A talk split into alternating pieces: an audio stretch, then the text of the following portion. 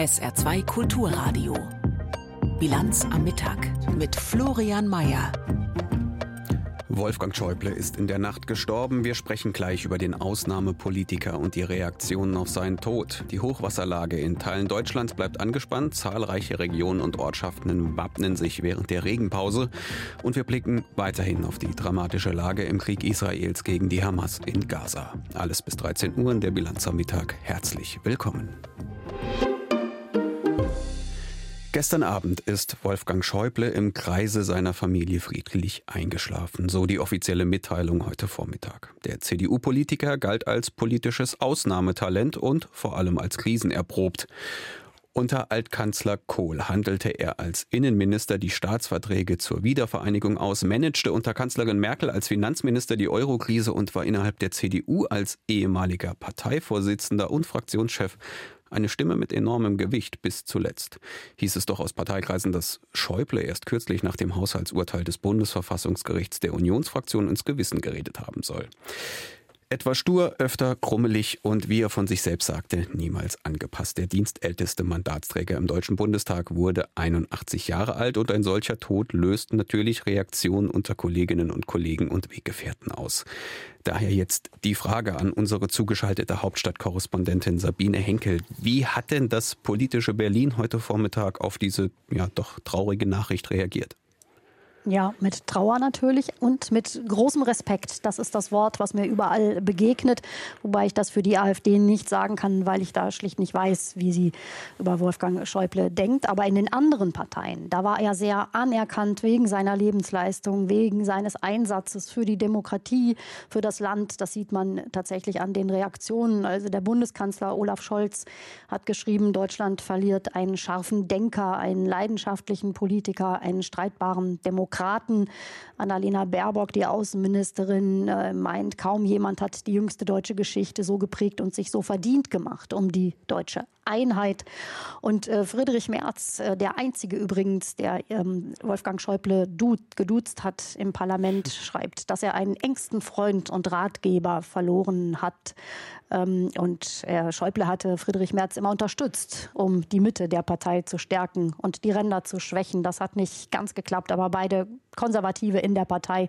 Ich denke, Friedrich Merz wird ihn tatsächlich wirklich vermissen. Nach dem, was Sie jetzt gerade erzählt haben, merkt man, Wolfgang Schäuble war eine Institution innerhalb des Bundestages und das über die Parteigrenzen hinweg. Die AfD klammern wir jetzt einfach mal aus. Wie sehr hat er denn dieses Parlament über diese vielen Jahre geprägt? Ja, er hat das Parlament geprägt, ja auch zuletzt, weil er Bundestagspräsident war. Und das hat man schon so gespürt, das war eine Institution, die da dem Parlament vorsaß. Aber man muss ja auch bedenken, er war, Schäuble war viele Jahre Regierungsmitglied in verschiedenen Kabinetten.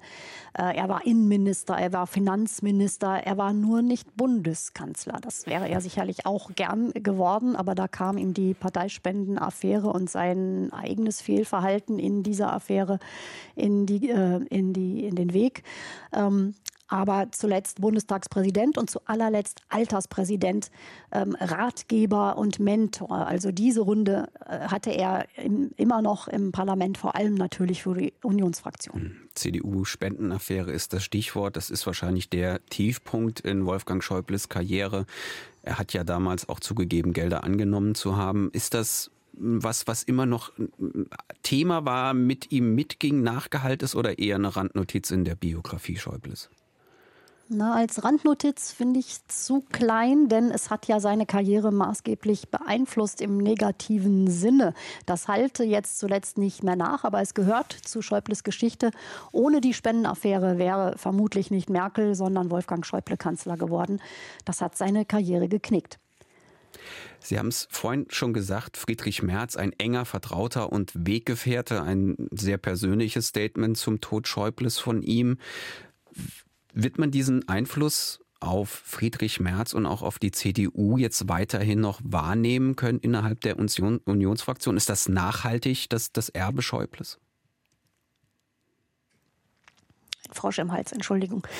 ähm, ja, ich glaube schon, dass er da was hinterlässt und vor allem Friedrich Merz, ich hatte es eben schon gesagt, ähm, wird Schäuble sicherlich vermissen als großen Unterstützer, denn die ähm, Union wird die Kanzlerkandidatenfrage klären müssen. Und äh, letztes Mal war es so, dass äh, Wolfgang Schäuble sich doch sehr für Armin Laschet, also für den CDU-Kandidaten ausgesprochen hat und gegen Markus Söder. Diese Frage könnte sich diesmal stellen, Merz oder Söder. Und da wird äh, Merz seinen großen Fürsprecher und jemanden, der so ein, dessen Wort wirklich Gewicht hat in der äh, Union, vermutlich tatsächlich vermissen. Informationen von unserer Hauptstadtkorrespondentin Sabine Henkel zum Tod von Wolfgang Schäuble. Vielen Dank. Die Hochwasserlage in einigen Teilen Mitteldeutschlands bleibt insgesamt noch angespannt. Zwar hat der Dauerregen jetzt nachgelassen und auch größere Unwetter sind vorerst nicht gemeldet, trotzdem sind die Anstrengungen der Hilfs- und Rettungskräfte ja noch nicht vorbei. Die kurze Atempause wird vor allem genutzt, um sich auf weitere hohe Wasserstände vorzubereiten. Berthild Starke fasst die Lage in Niedersachsen zusammen. Die Behörden in Niedersachsen bezeichnen die Hochwassersituation weiterhin als angespannt. Lokal könne sich die Lage sogar noch verschärfen. Das gilt nach Angaben des Landesbetriebs für Wasserwirtschaft, Küsten- und Naturschutz für den Bereich nördlich von Nienburg an der Weser. An der Messstelle bei Drakenburg könnte sogar der historische Höchstwert von 8,34 Metern übertroffen werden. In Rinteln im Landkreis Schaumburg haben die Einsatzkräfte in der Nacht ein Hochwasserschutzsystem aufgebaut. Nachdem sie aus dem betroffenen Gebiet über die Weihnachtstage evakuiert wurden, können rund 100 Menschen deshalb nun wieder in ihre Häuser und Wohnungen zurückkehren. Im Landkreis Oldenburg bleiben dagegen mehrere Straßen in Sandkrug geräumt. In diesem Bereich ist außerdem die Bahnstrecke zwischen Osnabrück und Oldenburg wegen des Hochwassers gesperrt. Zum Jahreswechsel rechnen die Behörden dann wieder mit neuen Niederschlägen und die würden dann vielerorts auf durchweichte Dämme fallen. Die Polizei warnt unterdessen eindringlich davor, in die Katastrophengebiete zu reisen und gesperrt gesperrte Straßen zu umfahren. Im Emsland hatte ein Autofahrer genau das heute Morgen getan. Der 56-Jährige fuhr mit seinem Wagen in eine überflutete Straße und blieb stecken. Er und seine drei Mitfahrerinnen und Mitfahrer mussten von der Feuerwehr dann aufwendig gerettet werden. Ja, und im Saarland sind wir von solchen Szenarien und vom Hochwasser diesmal verschont geblieben. Zwar sind auch hier die Pegelstände sichtbar gestiegen. Vom berühmt-berüchtigten Nebenarm der Saar, genannt Stadtautobahn, blieben wir dieses Weihnachten allerdings verschont. In Niedersachsen, wie gerade gehört, ist die Lage nun aber eine ganz andere und da werden alle helfenden Hände gebraucht und die kommen auch aus dem Saarland. 50 THWler haben sich heute aus dem Saarland ins Hochwassergebiet gemacht und SR-Reporterin Sabine Wachs war bei der Abfahrt in Freisen dabei.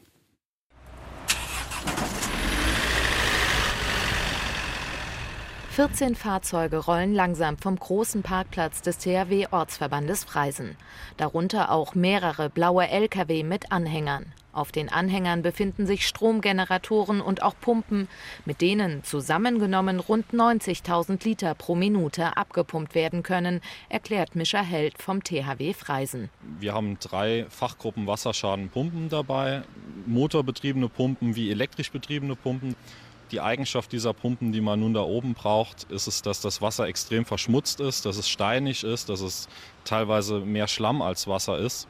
Und genau dafür sind diese Pumpen neben ihrer hohen Förderleistung ausgelegt. Schon früh am Morgen hatten sich die mehr als 50 THWler aus den Ortsverbänden Freisen, Telei, Illingen, Heusweiler und Völklingen getroffen. Dass sie in den Einsatz müssen, haben sie am Vorabend erfahren. Aber schon seit Heiligabend gab es eine Art Vorwarnung und die THWler konnten sich mental auf die Unterstützung ihrer Kolleginnen und Kollegen in den Hochwassergebieten in Niedersachsen vorbereiten. Wir haben natürlich alle gehofft, dass es nicht unbedingt an Heiligabend schon losgeht, auch wenn für jeden klar war, dass dort oben einfach Hilfe gebraucht wird und das nicht warten kann. Nun hat sich der Einsatz jetzt ergeben. Wir konnten uns trotzdem schon vorbereiten, indem wir uns persönlich vorbereitet haben, indem wir Material gepackt haben, indem wir Pläne gemacht haben und das Personal zusammengestellt haben. Und so fahren wir jetzt definitiv nicht unvorbereitet da hoch. Wie sie eingesetzt werden, sagt Mischa Held, erfahren die THWler im Lagezentrum in Bad Hersfeld. Dort werden die meisten Hilfskräfte koordiniert, um das Einsatzgebiet nicht mit den großen Lastwagen zu verstopfen. Auch der saarländische Konvoi fährt von Freisen aus erst einmal dorthin. Bis jetzt wissen die Einsatzkräfte nur, dass es für sie nach Großburg-Wedel geht. Das liegt nördlich von Hannover. Was uns erwartet, ist auf jeden Fall eine dynamische Lage. Also es kann sich sehr viel ändern. Wir wissen, die Talsperren müssen teilweise abgelassen werden. Es gibt Deiche, die derzeit halten, aber man nicht weiß, ähm, wie sie sich entwickeln und ob sie alle halten. Und daran wird sich dann auch der endgültige Einsatzort bemessen und wo wir eingesetzt werden. Drei bis vier Tage wird der Einsatz der Saarländer in Niedersachsen voraussichtlich dauern. Lange Tage, die in der Regel in zwei Zwölf-Stunden-Schichten eingeteilt sind. Ein Teil des Teams arbeitet, der andere Teil ruht sich aus. Schon in der Nacht zum Dienstag waren saarländische Helfer des Katastrophenschutzzentrums St. Wendel in die Hochwassergebiete nach Niedersachsen gefahren. Sie sind in der Nähe von Celle im Einsatz. Dort drohte die Okertalsperre voll zu laufen. Das Wasser musste kontrolliert abgelassen werden. Und an dieser Stelle vielen Dank an alle ehrenamtlichen Helfer. Die Kommunen im Saarland sind hoch verschuldet. Und zwar so hoch wie in keinem anderen Bundesland. Zumindest wenn man die Schulden auf die Zahl der Einwohner umrechnet. Das ist einer der Gründe für die schlechte finanzielle Lage, nämlich die Sozialausgaben, die sie dann tragen müssen. Was da alles dazugehört und warum sie die Kommunen finanziell so belasten, das hat sich SR-Reporter Emil Murer im Landkreis St. Wendel mal genauer angeschaut. Ein wolkenverhangener Himmel und Nieselregen lassen den Spielplatz der Grundschule und Kita in Hasborn-Dautweiler trostlos erscheinen. Das Bild passt zur finanziellen Lage von Tolai und den anderen Gemeinden im Landkreis. Die Personalkosten für die Betreuung von Kita-Kindern zum Beispiel sind in den vergangenen Jahren deutlich gestiegen. Von rund 8 Millionen Euro im Jahr 2016 auf rund 12 Millionen Euro 2022. Mit dem vom Bund beschlossenen Rechtsanspruch auf Ganztagsbetreuung werden weitere Kosten auf Kreis und Gemeinde zukommen. Zum Beispiel für einen Neubau gegenüber der Grundschule.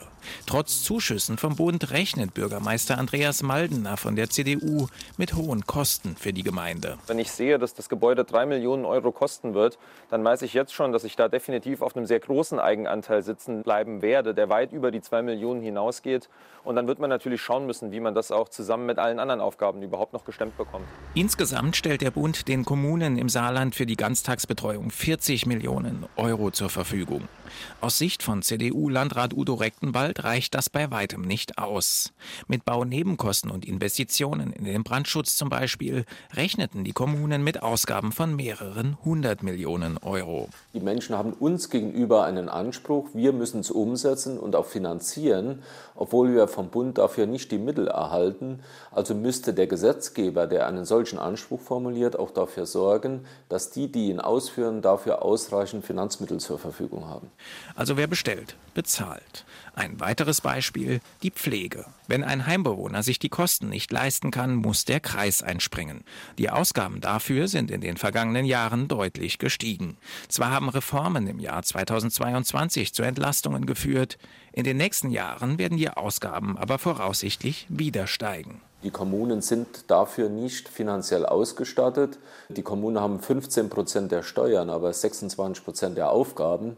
Und Sozialaufgaben sind gesetzlich verpflichtende Aufgaben. Da können wir nicht entscheiden, ob wir sie wahrnehmen oder nicht. Und das ist finanziell nicht leistbar. Und die Ausgaben für Jugendhilfe und Pflege sind bei weitem nicht die einzigen Sozialausgaben, die Kommunen zu stemmen haben. Dazu kommen Aufwendungen für Erwerbslose und Asylbewerber. Landrat Udo Rechtenwald, der gleichzeitig auch Vorsitzender des Landkreistags ist, sieht nur eine Möglichkeit, die Kreise zu entlasten. Überall ist festzustellen, dass die Umlagen, über die die Kreise sich finanzieren, in dramatische Höhen steigen und dass damit alle Gemeinden überfordert sind. Und deswegen brauchen wir als Kreise insgesamt ein neues System der Finanzierung, in dem entweder die Kreise eine eigene Steuereinnahme erhalten oder in dem Sozialaufgaben vom Bund komplett übernommen werden, damit wir dieses System der Finanzierung der Landkreise durchbrechen. Dass sich das System in absehbarer Zeit ändert, ist unwahrscheinlich. So werden die Kommunen wohl auch in den nächsten Jahren die hohen Sozialausgaben stemmen müssen. Es ist 12.44 Uhr in der Bilanz am Mittag auf SR2 Kulturradio. Wir machen gleich weiter mit der aktuellen Lage im Gazastreifen. Zuvor die Nachrichten mit Tanja Philipp Murer. Aus Protest gegen die Gesundheitspolitik bleiben viele Hausarzt- und Facharztpraxen heute geschlossen. Dazu hatten Ärzteverbände aufgerufen. Die Mediziner sollten ihre Patienten allerdings über die Schließung informieren und Vertretungen für Notfälle organisieren. Die Aktion ist Teil der Kampagne Praxis in Not. Im Saarland beteiligen sich nur wenige Praxen an dem Protest. Gesundheitsminister Lauterbach und die Stiftung Patientenschutz kritisieren die Aktion. Sie treffe vor allem alte und schwache Menschen. Lauterbach will sich im Januar mit den Hausärzten zu einem Krisengipfel treffen. Dabei soll es um die Überlastung der Praxen und die wachsende Bürokratie gehen. Im kommenden Jahr werden nach Einschätzung der Deutschen Krankenhausgesellschaft viele Kliniken in die Zahlungsunfähigkeit rutschen. Verbandschef Gass sagte dem Redaktionsnetzwerk Deutschland, 2024 könnte ein Rekordinsolvenzjahr werden. In diesem Jahr habe es bereits knapp 40 Insolvenzen gegeben. 2024 könnte sich diese Zahl noch verdoppeln. Gass betonte, nur wenige Krankenhäuser könnten ihre Ausgaben noch aus den laufenden Einnahmen decken. Er forderte erneut einen Inflationsausgleich. Nach Angaben des Spitzenverbandes der gesetzlichen Kranken- und Pflegeversicherungen nehmen auch in der Pflege die Insolvenzen zu. Die Bundesnetzagentur rechnet mit dauerhaft hohen Strompreisen. Behördenchef Klaus Müller sagte der Rheinischen Post, die Zeit der billigen Energie sei vorbei. Zwar seien die Großhandelspreise für Strom wieder deutlich gefallen, das Preisniveau sei aber nach wie vor höher als vor Beginn des Ukraine-Kriegs. Daran werde sich so schnell auch nichts ändern. Müller verwies darauf, dass mehrere Netzbetreiber ihre Entgelte zuletzt verdoppelt hatten. Allein das mache für eine Durchschnittsfamilie pro Jahr 120 Euro mehr aus.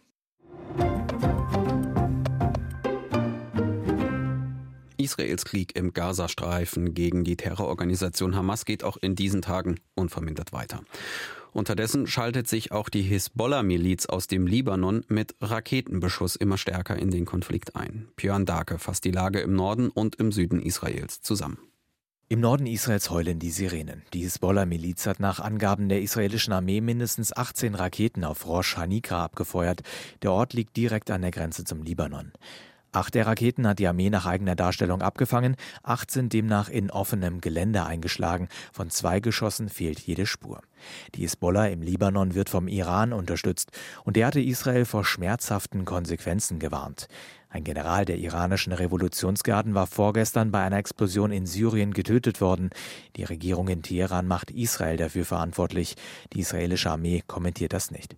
In Israel wachsen aber die Sorgen, dass es bei den bisherigen Angriffen der Hisbollah und den Gegenangriffen der israelischen Armee nicht bleibt und es zu einem größeren Krieg kommen könnte.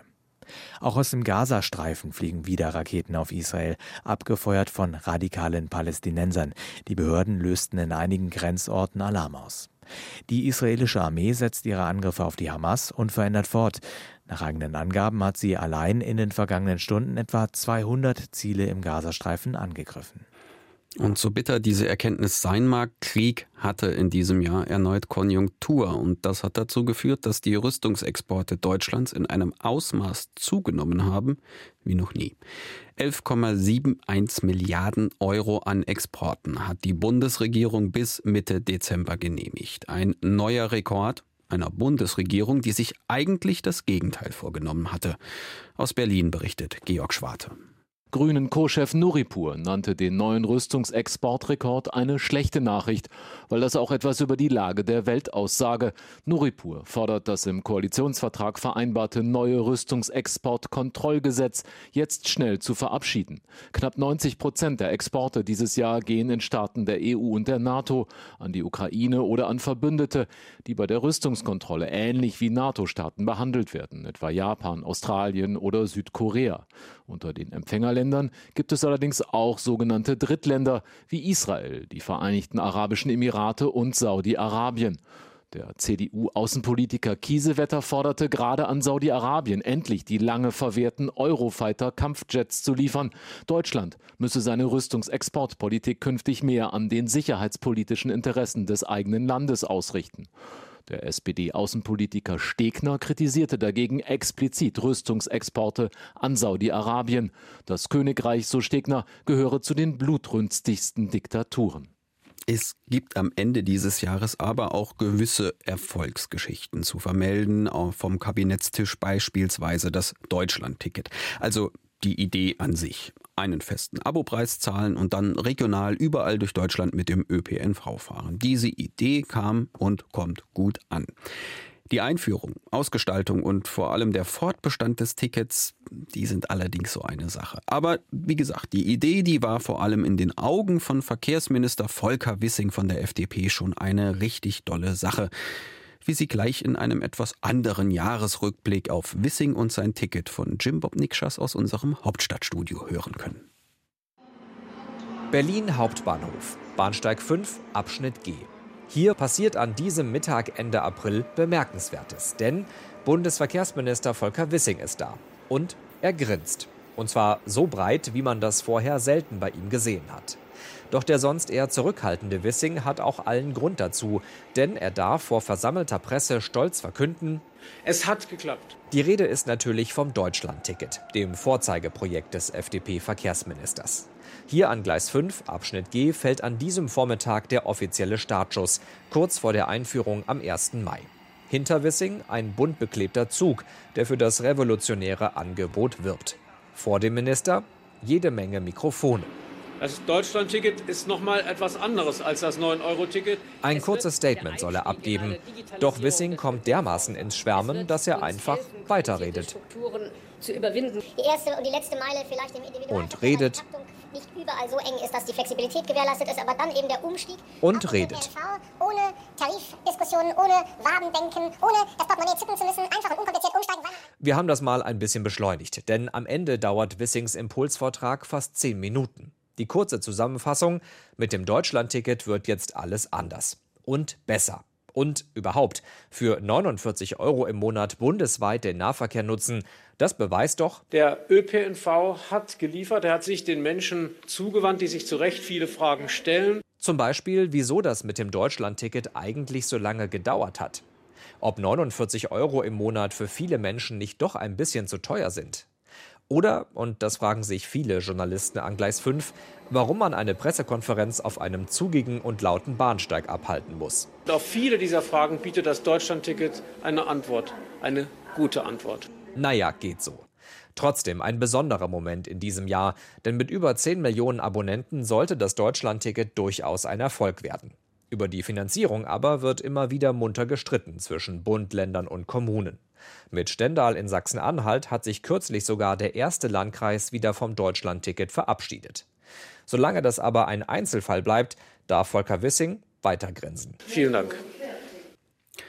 Wir kommen nach Marokko. Die dortige Küstenstadt Casablanca, die sicherlich jedem ein Begriff ist, will sich für die Fußball-WM 2030 herausputzen und gleichzeitig ihr Verkehrsproblem beheben.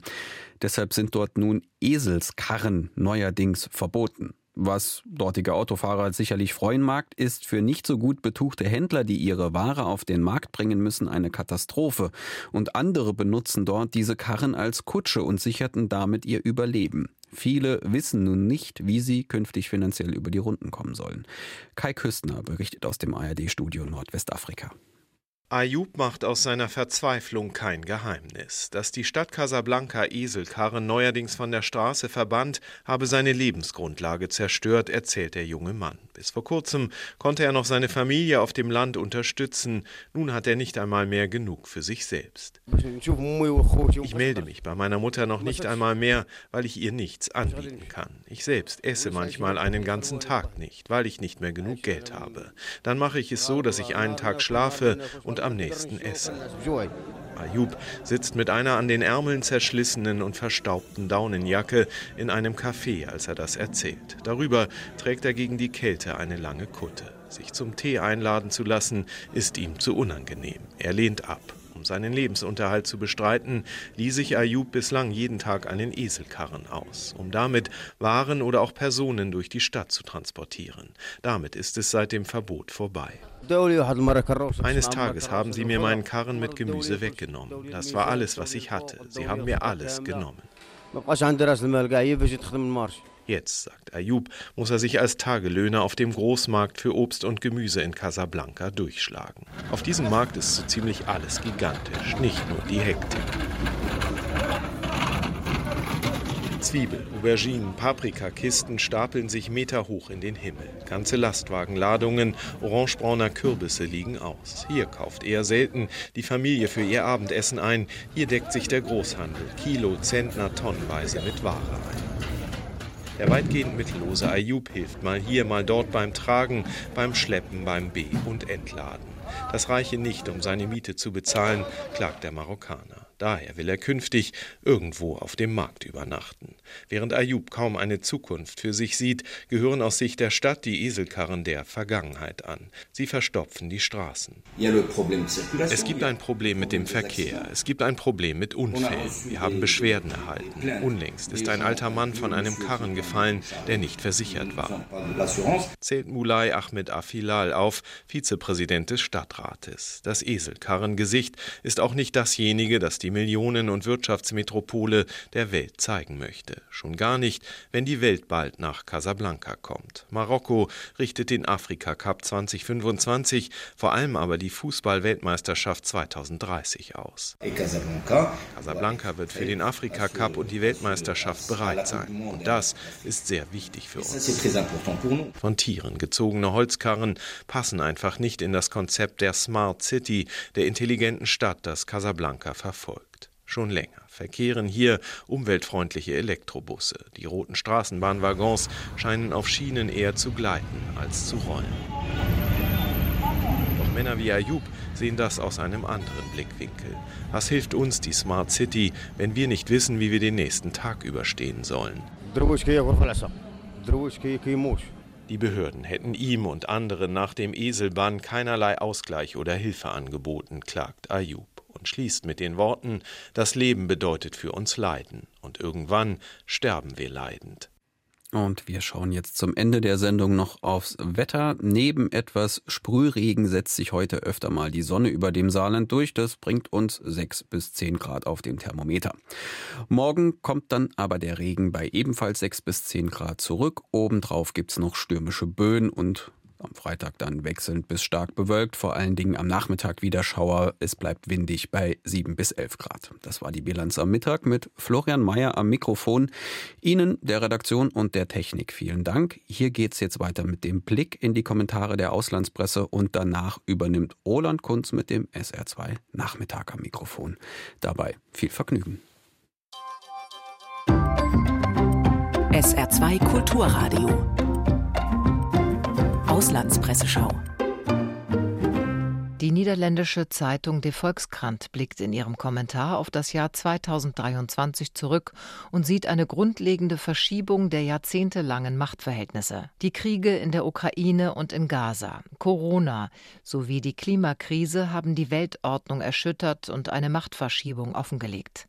Die Erkenntnis, dass der globale Süden einen eigenen Willen hat, ist im vergangenen Jahr zum ersten Mal durchgedrungen. Rund 40 Länder enthielten sich in der UN-Vollversammlung bei der Abstimmung über eine Resolution zur Verurteilung des russischen Einmarsches in der Ukraine.